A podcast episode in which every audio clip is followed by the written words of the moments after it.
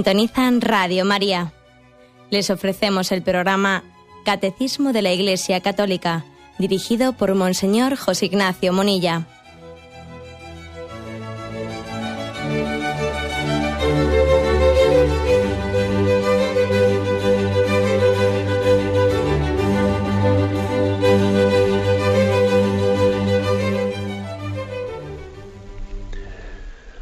Cordial saludo a todos los oyentes de Radio María. Un día más, con la gracia del Señor, proseguimos el comentario del Catecismo de nuestra Madre la Iglesia. Y hoy es un día así emblemático porque entramos en la cuarta parte del Catecismo. Se divide en cuatro partes. La primera parte, el credo, la segunda parte, eh, los sacramentos, la tercera parte, los mandamientos, la cuarta parte, la oración, la oración cristiana. Así lo titula, la oración cristiana el catecismo suele introducir cada parte pues, en, las ediciones que se han ido publicando en distintas versiones, pues con alguna imagen, eh, pues con algún eh, sí, con alguna imagen de la tradición cristiana, alguna pintura eh, especialmente representativa, y en este caso la cuarta parte está introducida con una miniatura de un códice del monasterio de Dionisios del monte Athos, allí están los, sabéis que están nuestros hermanos ortodoxos, que es del siglo XI, y está Cristo dirigiéndose en oración al Padre.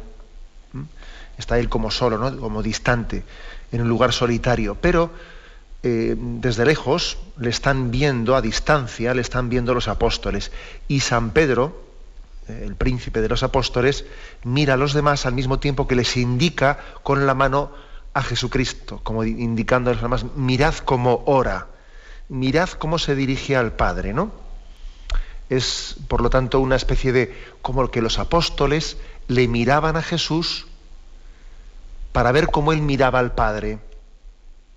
Intentaban aprender de él a orar.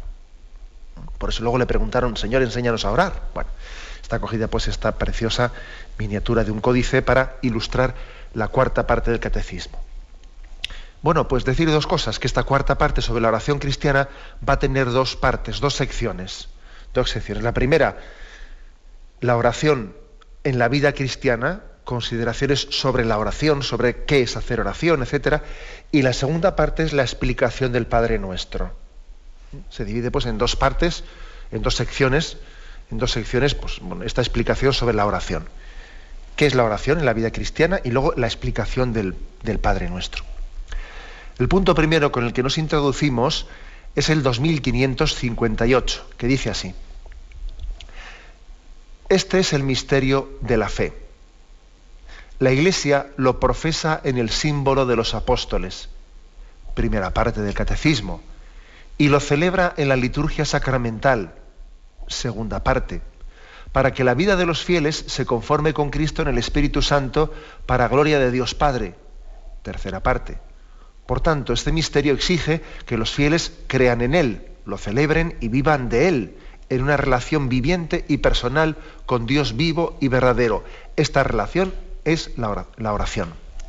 Bueno, como veis, lo que hace en este primer punto es bueno, ver cómo se encuadra, cómo se une, eh, cómo se une todas estas partes que el catecismo tiene de explicar el misterio de la fe. El misterio de la fe, que ahí se resume todo, eh, tiene una forma pedagógica de ser explicitada catequéticamente. ¿no? La primera, mm, lo que creemos, es la primera parte del credo. Lo que la Iglesia profesa, lo que profesamos, lo que creemos. Especialmente ahí entra en juego nuestro entendimiento, claro. ¿eh? Hay una adhesión del entendimiento a lo que Dios nos ha revelado. Es el acto de creer. Pero el hombre no es, razón pura. ¿eh? El hombre, el hombre mm, celebra aquello en lo que cree, lo celebra, lo trae a su vida. ¿eh? Y entonces la segunda parte es la parte celebrativa, la liturgia sacramental. Dios nos ha dado un, un camino de unión con Él, y ese camino de unión con Él para entrar en contacto con Él son los sacramentos, es la liturgia, por la que eso en lo que creemos, se hace presente en nuestra vida, en nuestra historia. La liturgia es como, podríamos decir, como el aterrizar de Dios en nuestra vida. No es únicamente decir, en aquel tiempo dijo el Señor, porque claro, cuando leemos eso de que en, aquel tiempo dijo el Señor, parece que nos remitimos eh, al pasado, y claro, si nos quedásemos únicamente en la fe, en, la explicación del credo, podríamos cometer el error de pensar que estamos hablando de un pasado, pero eh, después al dar el siguiente paso, que es lo que celebramos, traemos al presente en los sacramentos esa, eh, esa vida de Cristo. Por lo tanto, la segunda parte es los sacramentos. Si el entendimiento, si el entendimiento, si la razón es la que entraba más en juego, ¿no? A la hora de explicar cuál es, cuál es la, fe de la Iglesia, cuál es el credo, aquí especialmente lo que entra en juego es la esperanza, más que la fe, la esperanza, ¿no? Unida a la fe, claro, porque en los sacramentos esperamos alcanzar eso que Dios nos promete, ¿no? Pero la tercera parte del sacramento, perdón, del catecismo como estoy yo, la tercera parte del catecismo, eh, nos daba un paso más y es no vale, no vale únicamente profesar nuestra fe, ni siquiera meramente celebrarla, tiene que traducirse en nosotros en una vida nueva, en un estilo de vida, un conformar nuestra vida a ese Jesucristo en el que creemos y que estamos celebrando. Esto es la moral, estos son los mandamientos, conformar nuestra vida, moldear nuestra vida darle el estilo propio del creyente y del celebrante en Cristo, del que cree en Cristo y del que le celebra. Y esos son los mandamientos. Y aquí entra especialmente en juego pues, eh, la educación de nuestra voluntad en el amor, en el amor, ¿no? En la primera parte del credo, sobre todo lo que entra en juego es la fe. en la segunda parte, en los sacramentos, sobre todo entra la esperanza. En la tercera parte de, de la explicación del catecismo, sobre todo entra el amor, fe, esperanza y caridad. Bueno, pero aquí el catecismo nos dice, pero sin embargo falta algo para completar, ¿no? Para eh, completar este puzzle, esta totalidad de la explicación del misterio de la fe. ¿Qué es lo que falta? Es necesario creer, celebrar y vivir, ¿no? Vivir en los mandamientos. Creer, celebrar, vivir. Pero dice, estas tres cosas estas tres primeras partes del, catecismo, tienen lugar, dice, en una relación viva y personal. O sea, no es que sea, ahora me toca clase del credo, ahora me toca clase de los sacramentos. No, no.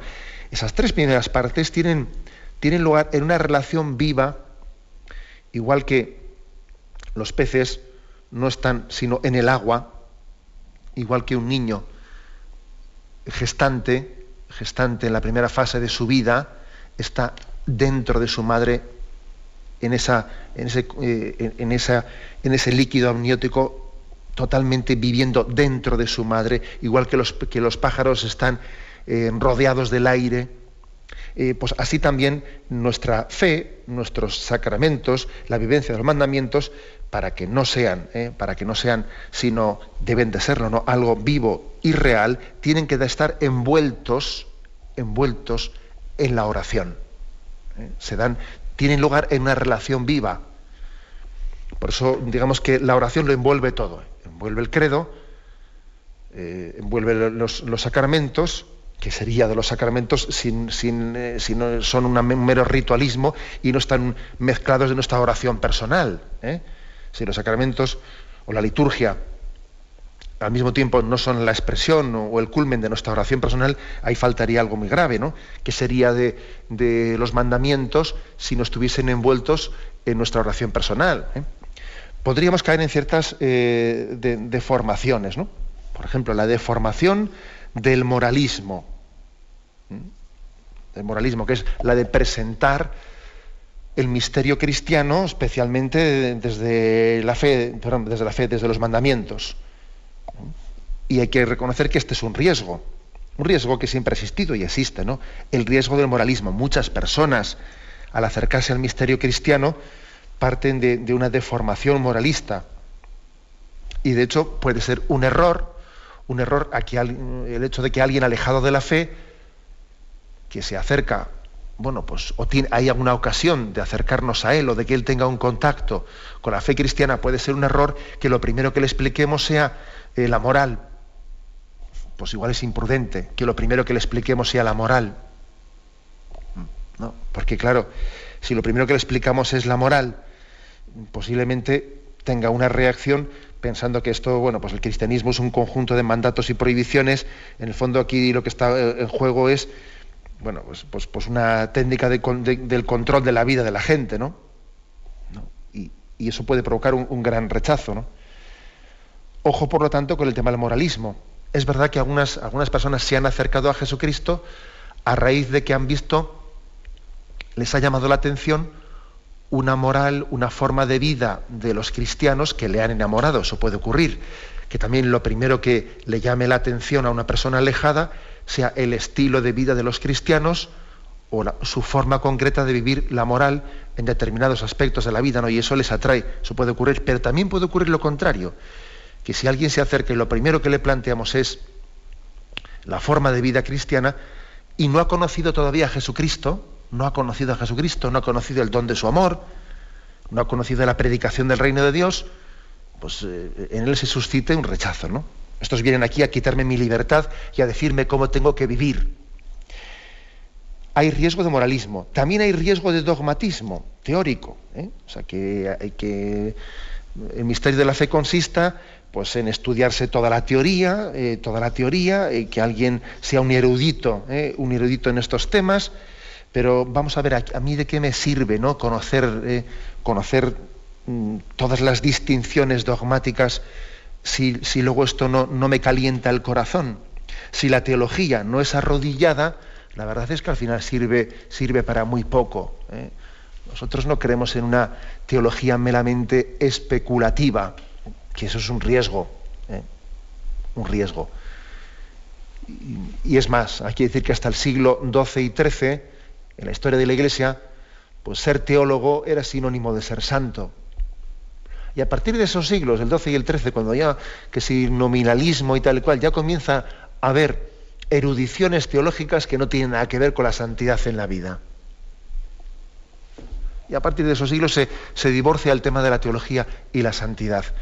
Y, por supuesto que hay también teólogos santos, pero ya comienza a haber teólogos eruditos no santos. Entonces nosotros no queremos una erudición dogmática si no está también unida a una vida, una vida en Cristo, una teología arrodillada, ¿no? O sea, que existe riesgo de moralismo, existe riesgo de dogmatismo. También existe el riesgo de una mm, religiosidad meramente experiencial, ¿eh? experiencial. Por ejemplo, me estoy acordando de una persona, no quiero decir nombres por supuesto, de una persona que en un, eh, en un foro público dio un testimonio que yo creo que estaba, estaba vamos, mal orientado, ¿no? que decía, bueno, yo, yo, tengo, yo no me apoyo en ningún credo y en ninguna fe, yo tampoco me apoyo en ninguna moral, en, en ningún mandamiento, yo únicamente me apoyo en mi experiencia interior de Dios. ¿no? Recuerdo que escuché eso y dije, no, eso ha estado mal orientado.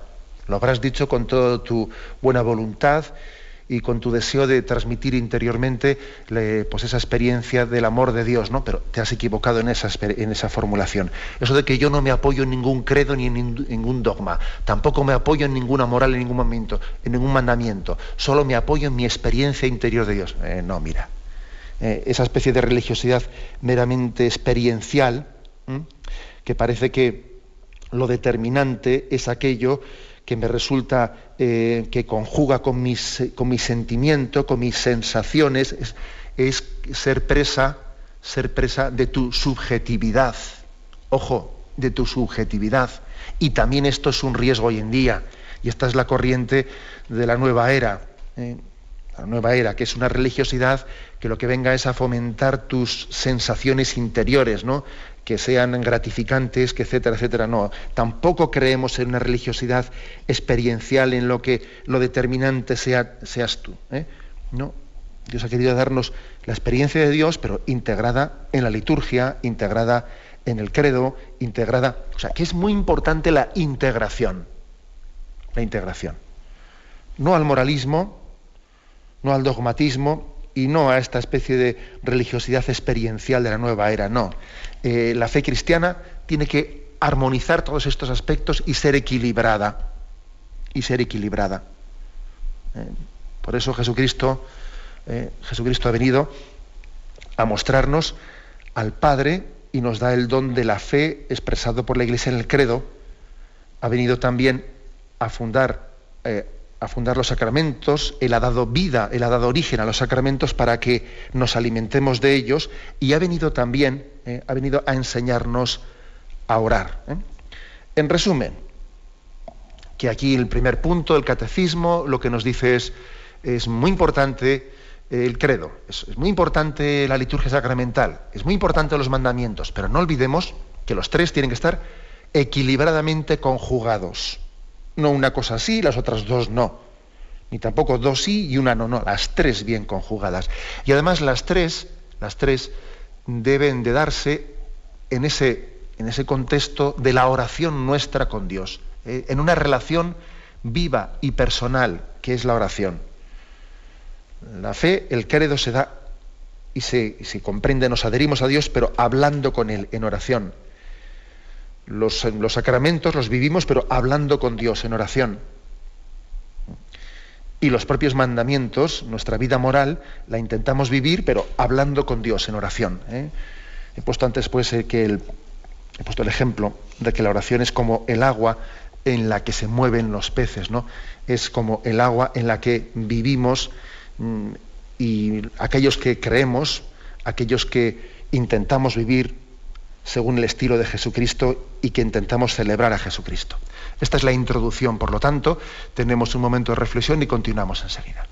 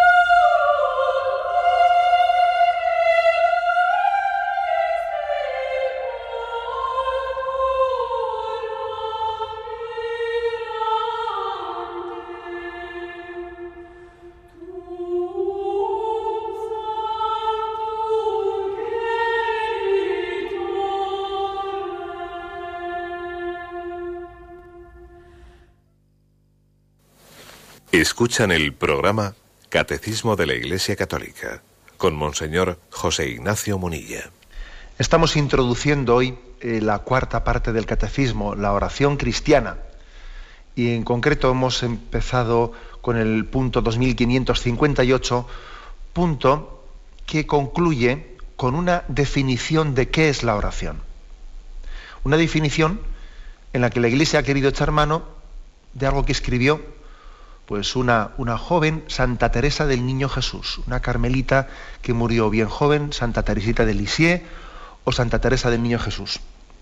Alguien muy frágil, una, pues una persona que los que hemos leído Historia de un alma, que yo por cierto recomiendo a todo el mundo la lectura de Historia de un alma, que es la autobiografía de Santa Teresita de Lisieux, una joya de libro, ¿no? Una joya. Yo cuando estaba un poquito preparando unos minutos antes de comenzar el programa, estaba preparando y viendo qué es lo que me, lo que me tocaba explicar hoy, ¿no?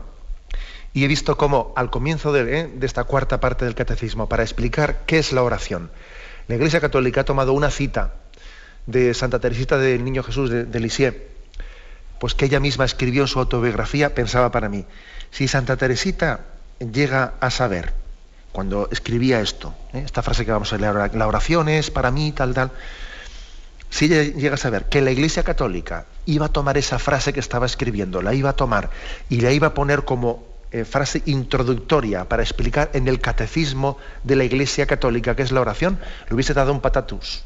Porque claro, ahora esto también es muy, muy gráfico para entender cómo la Iglesia entiende que los, que los sujetos más autorizados para hablar de Jesucristo son los santos. ¿eh? Son los santos. Nadie mejor para explicar la palabra de Dios que los santos. ¿eh? Y, los pequeños y los que han tenido una, íntima relación con Dios. Podían haber echado aquí mano de, no sé, de un gran erudito, ¿no? No, no pues echaron mano de Santa Teresita de Lisieux, que vamos, que escribió por obediencia, le mandaron escribir allí en el convento pues, eh, eh, pues su autobiografía. Una niña que, vamos, que, que ya tenía un concepto de sí misma totalmente frágil, ¿no? Y lo era, pero en su fragilidad, pues tenía una intimidad con Dios, pues de las más grandes que ha habido en la historia de la Iglesia, ¿no? Bueno, pues, tomado de su autobiografía, dice esto, ¿qué es la oración? Y dice Santa Teresita, para mí, la oración es un impulso del corazón una sencilla mirada lanzada hacia el cielo, un grito de reconocimiento y de amor, tanto desde dentro de la prueba como desde dentro de la alegría. Han cogido esa frase solo. ¿eh? Me vais a permitir que yo haga aquí una pequeña exégesis de, esta definición que hace Santa Teresa de Niño Jesús. Comienza diciendo, para mí, Claro, es que lo, último que pensaba Santa Teresita es que le iban a coger esa frase en el catecismo de la Iglesia Católica. ¿eh? Hoy en día, cuando, cuando utilizamos la frase esa de para mí, o, suele ser en sentido relativista o subjetivista. Bueno, para mí es esto, tú verás, ¿no? O sea, yo no creo en esto, sí creo en lo otro, ¿no? Esto, eso será para ti, pero para mí, muchas veces utilizamos ese para ti y para mí como un, un rechazo de que exista algo objetivo que valga para todos. Bien, no es este el caso. ¿eh? Santa Teresita, cuando comienza diciendo, para mí la oración es, está como diciendo, yo sé que este misterio es muy superior, que yo tengo una experiencia, una experiencia de Dios eh, limitada. ¿eh? por lo tanto, dejo en manos de la Iglesia, que la Iglesia me explicará, ya me explicará eh, intentaré irme, ir irme abriendo al misterio de Dios poco a poco. Yo ahora mismo la capacidad que tengo de conocer a Dios es limitada. En este sentido, no en ese sentido relativista soberbio, sino en este sentido humilde, utiliza Santa Teresita la palabra para mí. Y me iré enriqueciendo eh, de cómo veo rezar a los demás, de cómo les veo relacionarse con Dios. Entonces, es importante porque marca la actitud de entrada en la que yo voy a hablar de un tema, no pensando que yo me lo sé todo, sino siendo consciente de que, de Dios me ha dado un don de meterme en su misterio, pero que pero al mismo tiempo el, don de Dios, el misterio de Dios me supera totalmente e iré enriqueciéndome también con lo que Dios me muestre a través de los demás. Bueno, para mí, dice por eso, ¿no? Para mí la oración es un impulso del corazón. ¿Eh? primera frase. Y mm, llama la atención el hecho de que, de que digas un impulso del corazón, es decir, no es algo artificial. A ver, venga, que vamos a rezar, venga, que no hemos rezado todavía. ¿eh? bien, está, lógicamente también tendrá que haber una disciplina. También para aprender a rezar hay que tener como, eh, pues sí, una disciplina, un horario. Hay que marcarse unos mínimos. Si no nos marcamos unos mínimos, ya sabemos cómo es la naturaleza humana ¿eh? Yo no creo en eso de que yo rezo únicamente cuando lo siento, cuando me sale de dentro. No, no creo en esa frase. Porque es una frase en la que como te quedes en eso, al final te quedas en nada. ¿Eh? Te quedas en nada, ¿no? Yo voy a misa, yo rezo cuando me sale de dentro, ¿no? No, no nos, no nos metamos goles en propia puerta, que conocemos la naturaleza humana, que siempre vamos de mínimos. Hay, tenemos que atarnos corto tenemos que atarnos corto y también tener un plan de vida, eh, un plan de vida en el que, digamos, debo de orar y voy a reservar este rato a la oración. Y además es que me conozco y como no lo reserve, digo que en teoría tengo que rezar, pero al final acabo no haciéndolo. O sea que por lo tanto no se puede dejar la oración a la mera espontaneidad, porque conocemos la naturaleza humana. Ahora bien, eso no quiere decir que la oración eh, sea, sea, que la razón de ser de la oración sea meramente el responder a un mandato disciplinario, que no, que no. Dice aquí que es un impulso del corazón. O sea, no es algo artificial, sino que conecta con el alma, con el alma de cada uno de nosotros. Es decir, el hombre, el hombre tiene un deseo natural de felicidad y de Dios. ¿Eh? Es conecta con la búsqueda que, todos los hombres tenemos. Y desde luego, si, si hay corazones que no buscan nada, que, que, les da igual todo, es que están enfermos. Que están enfermos, ¿no? Esa apatía, esa apatía, esa indiferencia, es signo de corazones enfermos. Lo propio del corazón, por naturaleza, porque Dios nos ha creado así, es la inquietud, es el, el buscar la plenitud, y además es que lo ves, porque ves que en todas, eh, en todas las generaciones, en todas las razas, el hombre siempre ha buscado y se ha hecho preguntas últimas y, incluso eh, las ha intentado eh, responder. Y, quién habrá creado esto? ¿Quién habrá hecho esto? Lo otro? ¿Y de dónde viene el amor? ¿Y cuál es la razón de ser por la que a mí no me, mm, pues no me terminan de satisfacer las cosas? Las deseo, pero en cuanto que las tengo se me quedan pequeñas y busco más. O sea, ese deseo de plenitud que tenemos todos, ¿de dónde nace? Por eso, cuando dice Santa Teresita, para mí la oración es un impulso del corazón, eh, ella, ella es consciente de que la oración conecta, conecta con el deseo de plenitud que tiene el hombre. Por eso no es tan difícil rezar, fijaros bien, ¿eh? no es tan difícil rezar. Rezar no es como, a ver, me van a enseñar una técnica, venga, coge apuntes, saca el bolígrafo ¿no? y coge apuntes. No. Será bueno siempre, ¿no? Aprender también de técnicas de oración, pero no, no. No es tan difícil rezar. De hecho, yo, he escuchado a algunas personas que han estado mucho tiempo alejadas, alejadas de la fe y en un momento, y, por supuesto sin rezar y sin nada, ¿no? incluso diciendo que no creían y tal, ¿no? Pero que ha habido un acontecimiento en sus vidas, un acontecimiento fuerte, y me ha impresionado ver cómo, cómo decían, cómo describían ese momento de conversión que tuvieron, decir, de repente me descubrí a mí mismo rezando. Me descubrí a mí mismo rezando. Y nadie me había enseñado a rezar. Yo no sabía cómo se hacía, ¿no? Pero me descubrí a mí mismo rezando. ¿Por qué? Porque la oración también, como dice Santa Teresita, es un impulso del corazón. El corazón tiene un lenguaje, un lenguaje en su relación con la trascendencia, con Dios, ¿eh? que, en el que incluso eh, la, digamos, la, enseñanza de la iglesia, os voy a enseñar a rezar, maestro, enséñanos a orar. Y Jesús nos enseñó a orar, sí, pero era una enseñanza que se inscribía en un corazón que tiene un deseo y un impulso de amar y de relacionarse y de buscar. Esto es importante. Igual que se dice en ese refrán, ¿no? Operari sequitur, esse, ¿no? El, obrar sigue al ser. Es un refrán latino así muy, muy conocido, ¿no? Operari sequitur esse. Bueno, pues de alguna manera, si, si el obrar sigue al ser, también la oración sigue al amor. Si uno ama, fácilmente ora, entra en relación. Eh, la oración sigue a la fe, sigue a la esperanza, sigue al amor, entra rápidamente, entra en diálogo. Esta es, por lo tanto, ¿no? la primera aproximación que dice Santa Teresita. Para mí, la oración es un impulso del corazón. Bueno, dice más cosas, pero tenemos en este momento un, un rato de reflexión y continuamos enseguida.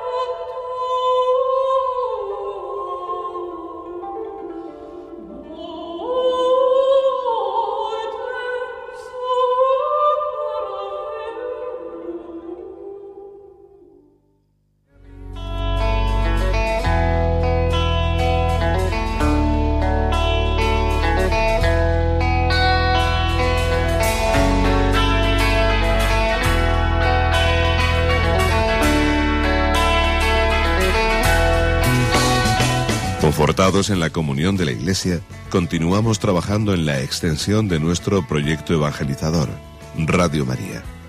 Sabedores del amor que la Madre ha expresado en su radio, queremos transmitiros nuestra esperanza en la consolidación misionera de nuestra emisora en España, fruto del gran proyecto mundial emprendido hace más de 20 años en Italia. Caminamos ya hacia un nuevo año litúrgico que en Adviento cobrará un sentido profundo de conversión. Participa con nosotros para que los nuevos espacios que habéis demandado fructifiquen. Solo así podremos ir modelando la programación más exigente a la medida del momento concreto que vivimos. Ingresa tu aportación en cualquier sucursal del Banco Popular o en sus filiales en la cuenta de la Asociación Radio María.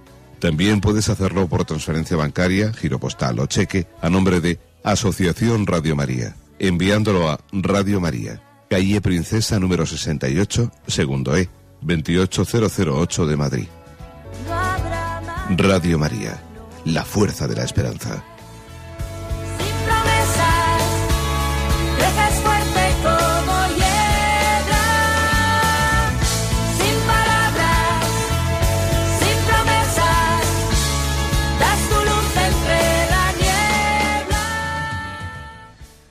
Continuamos en la explicación del punto 2558, con el que introducimos la parte del catecismo referente a la oración cristiana. Es un punto que concluye con una definición de la oración. Es atrevido en definir pues, un misterio que es muy rico y siempre las definiciones pues, se quieren quedar cortas, ¿no? Y por eso la Iglesia ha dicho, vamos a echar mano de una definición no técnica, ¿eh? no propia de entendido, sino vamos a echar mano de una definición que ha nacido de un corazón que ha tenido una experiencia profundísima de oración. Y, han, y, han, echado mano de la autobiografía de Santa Teresita del Niño Jesús que estábamos comentando.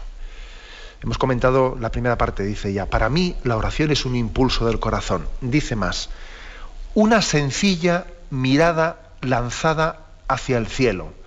Una sencilla mirada. Mm, llama la atención ¿no? que Santa Teresita eche mano, eche mano de la mirada para explicarnos qué es para ella la oración. Una mirada. Porque eh, en el fondo eh, la, vista, la mirada, es el reflejo, los ojos son el espejo del alma. Acordaros de esa frase del Evangelio de San Juan, mirarán al que traspasaron para poder ver hay que mirar, hay que mirar, ¿no? Uno de los dramas que, tiene el hombre, el hombre no ve a Dios, eh, no ve a Dios porque no mira, porque no mira, ¿no? Descubrir el misterio supone tener una mirada penetrante. Uno no encuentra si no busca, uno no ve si no mira. ¿eh? Bueno, ya me entendéis en qué sentido estoy hablando. ¿eh? entonces, por lo tanto, hay una mirada una mirada que tiene, que nace de la sed, de la sed de Dios. El hombre tiene sed y lanza esa mirada. Pero también diría, diría una segunda parte, una, segunda parte que, que todavía es más fuerte que la primera, y es que ella se ha sentido mirada, o sea, que es mirar al que me está mirando. Miro al cielo porque siento que el cielo me mira a mí. Entonces, no, sois vosotros los que me buscáis. En el fondo, cuando el hombre busca a Dios, se lleva la sorpresa de que Dios le estaba buscando hace muchísimo tiempo. Eh, pues dice, fíjate, has descubierto el Mediterráneo, pero si, Dios te estaba buscando a ti desde siempre, te estaba mirando y tú no mirabas, y tú no mirabas, ¿no? Y ahora de repente has, has cruzado tu mirada, la has fijado en Él, y para ti es una eterna novedad, pero fíjate que lanzar una mirada hacia el cielo es descubrir que Dios nos está mirando, que Dios nos ama siempre, que aunque tú no te acuerdes de Él, Él siempre está pensando en ti. Por eso la clave de la oración, vais a ver cómo esto tendremos ocasión de explicarlo, la clave de la oración no es tanto qué cosas le digo a Dios, a ver si me sale un discurso bonito, no, no. La clave de la oración es saberse en presencia, en presencia suya. Eh, hacer un acto de la presencia de Dios. Esa es la clave de toda oración. Eh, serviría de muy poco, de muy poco el que digamos muchas palabras, muchos discursos sin estar en presencia de Dios. ¿eh? Ese es un riesgo que tenemos ¿no? en nuestras oraciones, que podemos llegar a convertirlas en monótonas. ¿no? Yo, por ejemplo, suelo, suelo, aconsejar cuando rezamos el rosario, digo, hombre, es difícil que uno esté rezando el rosario pensando en cada momento en esta palabra que digo, la siguiente palabra que digo, la siguiente palabra que digo. A, veces suele ser mejor rezar el rosario y mientras que pronunciamos la oración vocal, ponernos como empaparnos de la presencia de Dios. Imaginarnos que, que estamos como con María, en María, ante la presencia de Dios que nos visita. ¿eh? Ponernos en su presencia. Esto es lo principal, dice, mirar, una mirada lanzada hacia el cielo, mirar al que te mira. Otro aspecto clave de la oración. Da un paso más. Un grito de reconocimiento y de amor tanto desde dentro de la prueba como desde dentro de la alegría, un grito de reconocimiento y de amor. Dice un grito, pues podría haber dicho una palabra, ¿no? Pero dice Santa Teresita un grito. ¿Por qué dice un grito, no? Porque, porque no podemos nosotros, ante, ante el misterio del amor de Dios, que ha supuesto un drama, el drama de la redención, el amor de Dios, se ha traducido en un drama, en el drama de la cruz, ha sido un amor dramático, ¿no? Ha sido un amor dramático. Entonces nosotros no podemos responder a ese amor dramático eh, pues con una forma, digamos, unas formas anodinas, ¿no? Que parece que si se nos pincha no decimos ay ni, ni nos sale sangre. O sea, no, ante un misterio, ante un amor dramático, en este sentido, ¿no? Pues nosotros también tenemos que responder de una manera fuertemente existencial. ¿eh? Yo me acuerdo mucho de esas palabras de Jesús eh, cuando iba entrando el domingo de Ramos en aquella, Jerusalén y algunos eh, reprochaban a sus discípulos que estuviesen gritando y cantando, ¿no? Y Jesús dijo, si estos callan, gritarán las piedras. Si estos callasen, gritarían las piedras. O sea, es decir, es que hay cosas, hay cosas que tienen que ser expresadas con, con, con toda su fuerza existencial. Por eso dice un grito de reconocimiento. Como os podéis imaginar, esto no se traduce a, a, que haya que rezar gritando, no, se refiere a la actitud nuestra interior. ¿eh? O sea, aquí está teniendo lugar eh, pues el, sentido de la vida, nos estamos en ello, estamos en ello reflejando el sentido de nuestra existencia. Luego no podemos hacerlo en un tono interior de que, bueno, pues eh, anodino, ¿no? No puede ser. Un grito de reconocimiento. En primer lugar, orar es es reconocer, como he dicho antes, ¿no? Dios ha estado ahí siempre. Yo, yo lo descubro ahora, ¿eh? yo lo descubro ahora. Entonces es como decía San, San, Agustín, tarde te amé. Tú estabas ahí siempre, y yo estaba fuera, y tú estaba, habitabas dentro de mí, y tocabas la puerta, la puerta de mi corazón, y yo me hacía el remolón, y hacía como que no oía ¿eh? tu llamada. Qué paciencia has tenido, ¿no? O sea, es un grito de reconocimiento, Señor, estás ahí, estás ahí. Y yo no lo sospechaba, ¿no? Es un grito de reconocimiento y de amor. Y de amor. El amor, lógicamente, se expresa. El amor, el amor no se calla. ¿eh? El amor necesita decir te quiero. Necesita decir te quiero. Que es muy importante esto. ¿eh? Es muy importante. Yo, por eso, por eso el tema del estudio del credo, y el tema, después de haber explicado en el catecismo los sacramentos y los mandamientos, decimos, todo esto tiene que estar como nadando dentro de la oración.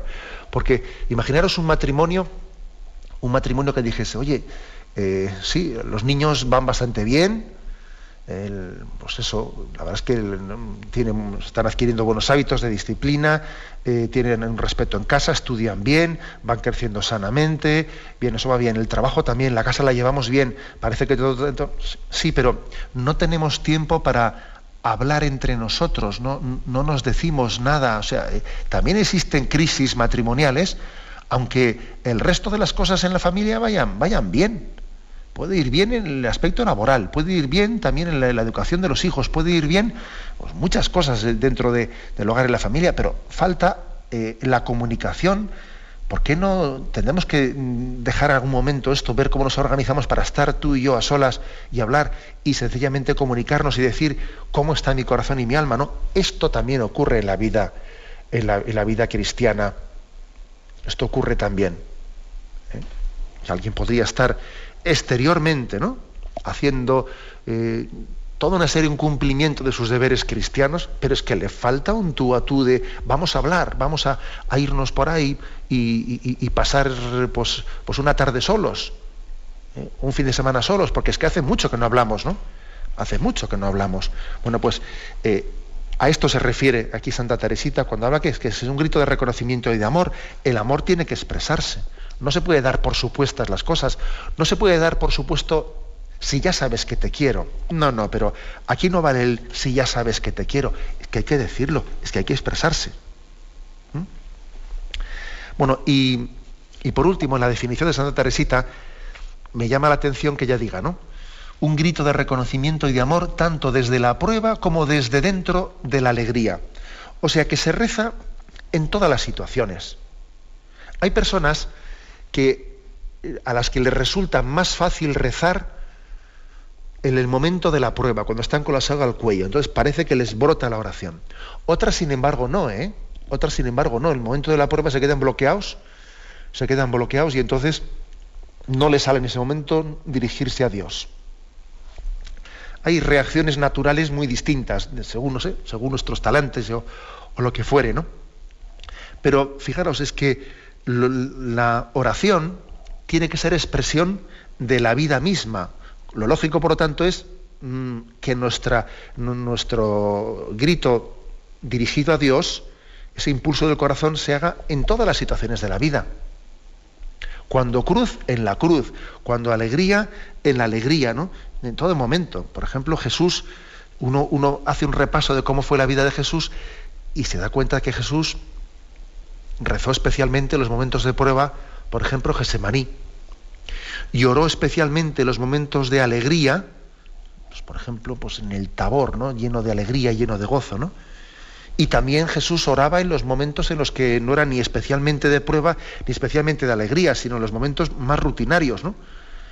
Y, por ejemplo, acordaros cómo Dice, en aquel momento Jesús elevó los ojos al cielo y dijo, Padre, te doy gracias porque estas cosas se las ocultas a sabios y entendidos. Y bueno, intercaló esa oración en un momento de su quehacer más bien cotidiano. O sea, la oración no responde, no tiene que responder a una situación concreta, responde a que, a que soy hijo y a que Dios es mi Padre entonces, la paternidad de Dios no está sujeta a momentos determinados, ¿no? Si soy padre en todo momento, ¿no? Todos somos conscientes de lo, que, de lo duro que es para un padre, pues el que su hijo venga únicamente cuando tiene un problema y mientras tanto pasa de él, ¿no? Y dice, pero hombre, ¿y qué pasa? ¿Que yo no soy padre tuyo más que cuando tienes un problema o qué? Pues, pues lo mismo debe de pasarle a Dios, yo creo. ¿eh? Por eso dice, grito de reconocimiento y amor, bien sea desde la prueba, bien sea desde la alegría, desde la alegría también, ¿eh? que recuerdo una frase, una frase de Chesterton que tenía mucha, mucha amiga, que dice que el peor momento de los ateos es aquel en el que se sienten agradecidos y no saben a quién dar gracias. Porque también hay momentos en los que, yo sé, por ejemplo, nace un hijo, ¿no? Nace un hijo, hace un hijo a una persona atea y, siente como que eso que ha ocurrido es algo grandioso, es algo impresionante, ¿no? se siente agradecido a la vida, ¿no? Dice, pero no sé a quién dar gracias, a quién doy gracias, ¿no? Es que, ojo, también tiene que ser muy duro. ¿eh? No solamente tiene que ser muy duro en el momento de la prueba de la cruz, no saber a quién clamar, a quién dirigirme. Dios mío, ayúdame. También tiene que ser muy duro el vivir en la alegría y no saber a quién dar gracias, ¿no? Por eso eh, Santa Teresita, en esta definición que da dice, ¿no? En el momento de la prueba y en el momento de la alegría, expreso mi amor, es un grito de reconocimiento y de amor que clama desde, la, desde el momento de mi vida, sea, sea el que sea. Bien, lo dejamos aquí. Eh, a mí me, me, impresiona mucho que la Iglesia haya solemnemente ¿no? recurrido a, pues a, una, a una joven, a una niña casi, ¿no? a una joven para que desde su experiencia en la historia de un alma, eh, nos explique ella a toda la Iglesia católica qué es la oración. ¿eh? Concluyo diciendo, volviendo a recordarla. Para mí la oración es un impulso del corazón, una sencilla mirada lanzada hacia el cielo, un grito de reconocimiento y de amor, tanto desde dentro de la prueba como desde dentro de la alegría. Podéis llamar para formular vuestras preguntas al teléfono 917 107 700. 917 107 700.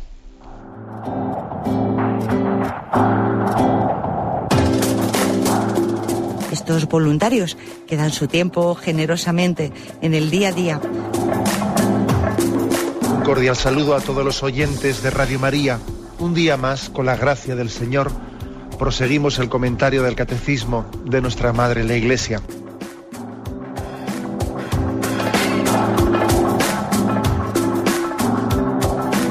Porque le has quitado la única manera de protesta que tiene. O sea que cuando hay un dolor fuerte no hay que tomar analgésicos, hay que ir no, no, hay directamente que al médico. tomar, no, sí, hay que, bien, Primero al pero no analgésicos fuertes para que se cometa el error de bloquear la defensa y no poder llegar al diagnóstico. Bien, bien. ¿Le gustaría tener sus programas favoritos de Radio María para escuchar en cualquier momento?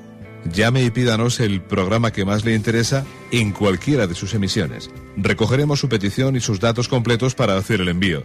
Solo necesita un lector de CD o DVD que admita el formato de compresión MP3. Llame al 917-107-700 y atenderemos su petición encantados.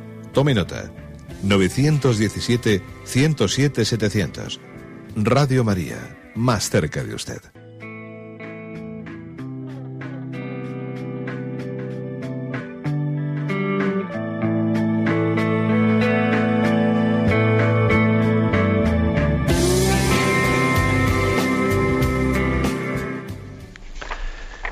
Sí, buenos días, ¿con quién hablamos? Sí, buenos días, monseñor. Soy Carmen de Madrid. Adelante, Carmen. Muchas gracias por su magisterio que nos hace muy bien al pueblo llano, que estamos muy faltos de formación, de buena formación. Mi pregunta es porque el otro día desde un coche me pareció que una joven preguntaba algo sobre mm, el símbolo Kikunkue. No sé si lo recuerda usted. Sí, no lo entendí muy Mm, bien. que-. ¿eh? Sí, sí, adelante, sí. Sí, sí, sí. Entonces lo he estado mirando y la traducción mm, es un poco difícil de entender. Mm, a mí me gustaría que usted nos dijera algo sobre él, porque dice que todo el que quiera salvarse es preciso, ante todo, que profese la fe católica, pues quien no la observe íntegra y sin tacha, sin duda alguna, perecerá eternamente. Luego ya explica el símbolo este en qué consiste la fe católica. A mí me gustaría que usted nos aclarara un poquito el tema. Bien. Se lo agradezco. Bien, es un tema, vamos a ver, em, cómo conjugar, cómo conjugar la afirmación que el magisterio de la Iglesia ha realizado, ¿no? De que fuera de la Iglesia católica no hay salvación, con la afirmación que hacemos que también las personas no católicas que sin culpa de su parte no han conocido a Jesucristo y, son fieles a lo que han conocido en el seno de su conciencia pueden salvarse. En el fondo es un poco lo que usted pregunta con respecto al, símbolo cuicunque, ¿no? Es decir, vamos a ver, ¿cómo conjugar am- ambas, ambas afirmaciones? Es cierto que en el magisterio de la Iglesia se ha dicho una frase tan solemne como fuera de la Iglesia católica no hay salvación. Pero al mismo tiempo no ha interpretado tal afirmación, no la ha interpretado en este sentido mm, literal de que mm, el que pues, pues una persona pues, protestante o una persona musulmana o una persona que incluso no ha tenido ninguna ninguna religión, ninguna educación religiosa, no pueda salvarse. No la ha interpretado en ese sentido de pertenencia, eh, digamos, li- literal a la Iglesia. ¿Cómo lo hemos interpretado? Lo hemos interpretado en el sentido de que incluso las personas que se salvan no siendo católicas, ¿eh? perteneciendo a otra religión o no perteneciendo a ninguna, sin ellas saberlo, se están salvando por Jesucristo y se están salvando por la gracia que Jesucristo, o sea, por la, sí, por el don que Dios le dio a Jesucristo a la Iglesia Católica para ser misterio de salvación. O sea, es decir, que se están salvando por la Iglesia Católica y por el don que Cristo dio a la Iglesia Católica, aunque ahora no sean conscientes de ello, porque nosotros rezamos y ofrecemos el sacrificio de Cristo, la Santa Misa, por la salvación de todo el mundo. ¿Eh?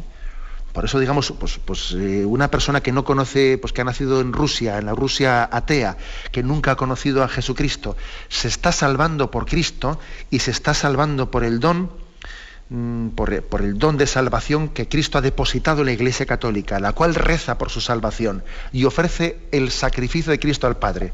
¿Me explico? O sea, en este sentido lo, enten lo entendemos cuando decimos que fuera de la Iglesia Católica no hay salvación. ¿eh? El medio de la salvación ha venido, ha sido dado en Cristo y puesto en manos de la Iglesia. Pero que la Iglesia reza por, todos, ¿no? Y intercede ante el Padre por todos. Adelante, vamos a pasar a un siguiente oyente. Buenos días. Buenos días, Buenos días, sí. Adelante, sí, le escuchamos. Soy Lidia. Mire, eh, me ha, me ha, hecho mucha ilusión lo de Teresita, porque yo tengo el catecismo, había leído ya esa definición y no pone el catecismo que es de Teresita, eh, la que ha dicho ya. usted de la oración. Ya.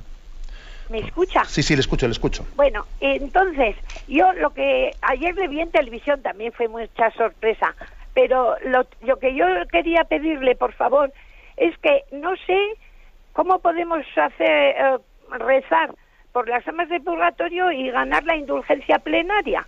Mm. No me lo han explicado bien, porque yo no sé si es ir al cementerio o es entrar en distintas iglesias, como hacíamos antes. Bueno, adelante. La verdad es que, con respecto a lo primero, la verdad es que en la versión que tengo yo del catecismo, en la mía sí que pone que esa cita es de Santa Teresita del Niño Jesús. Será que igual hay ediciones distintas y en algunas habrán quitado la cita. ¿eh?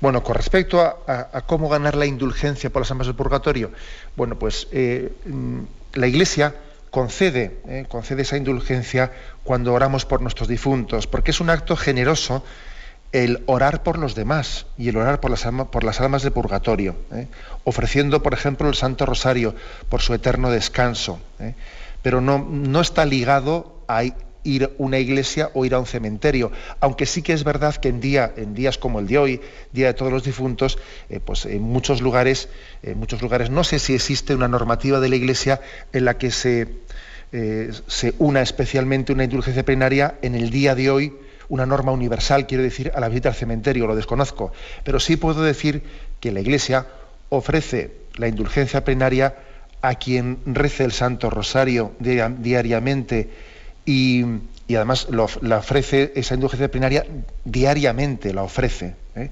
al, al, rezar el Santo Rosario y ofrecerlo por las intenciones del Papa, ofrecerlo por las almas del purgatorio, ¿eh?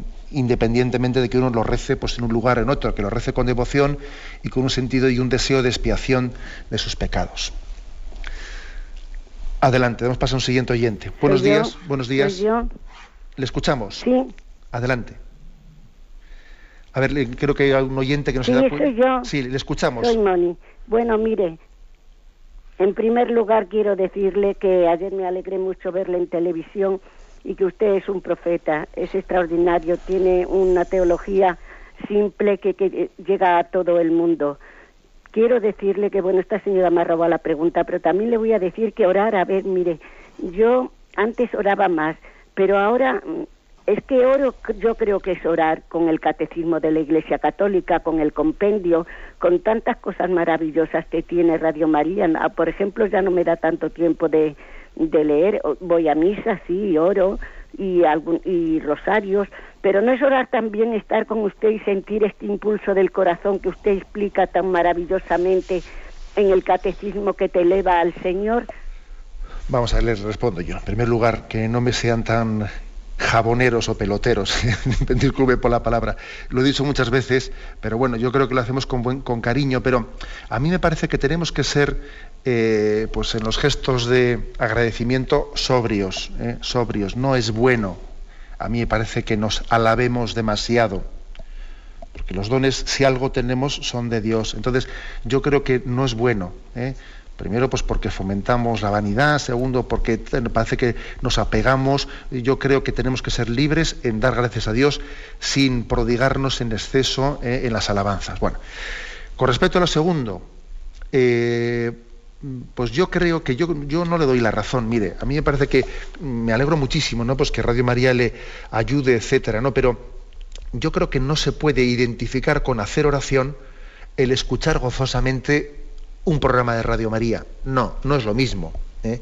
Luego yo creo que es bueno que usted apague la radio en algún momento determinado y, es, y tenga una conversación íntima con el Señor. Seguro que para esto le va a ayudar el haber escuchado antes Radio María.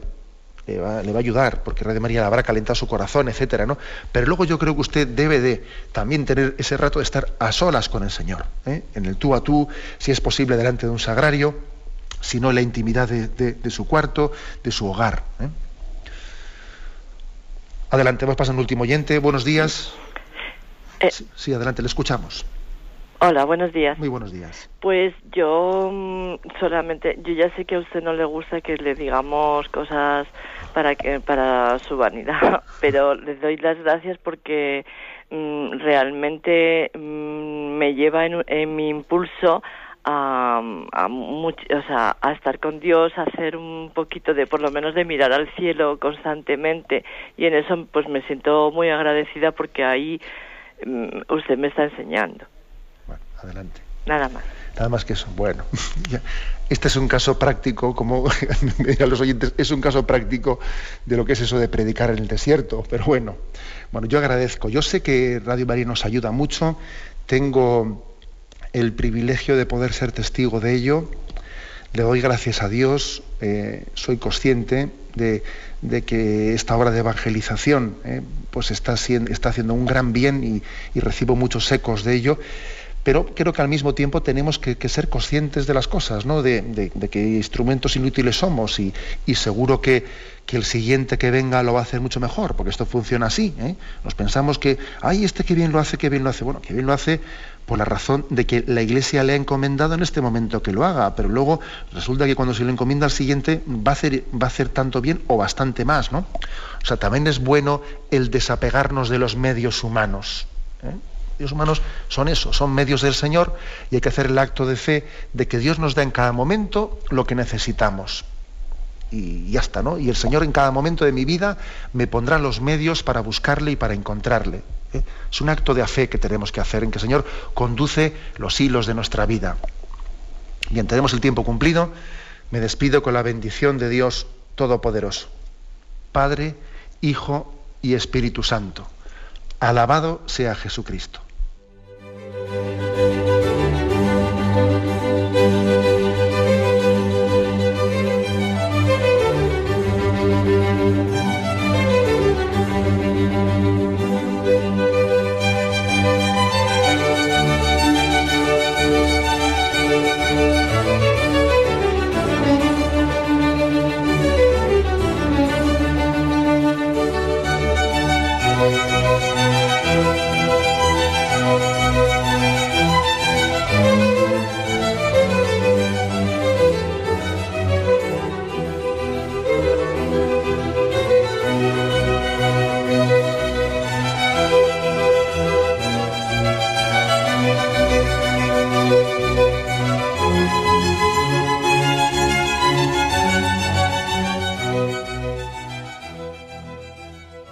Les hemos ofrecido el programa Catecismo de la Iglesia Católica, dirigido por Monseñor José Ignacio Monilla.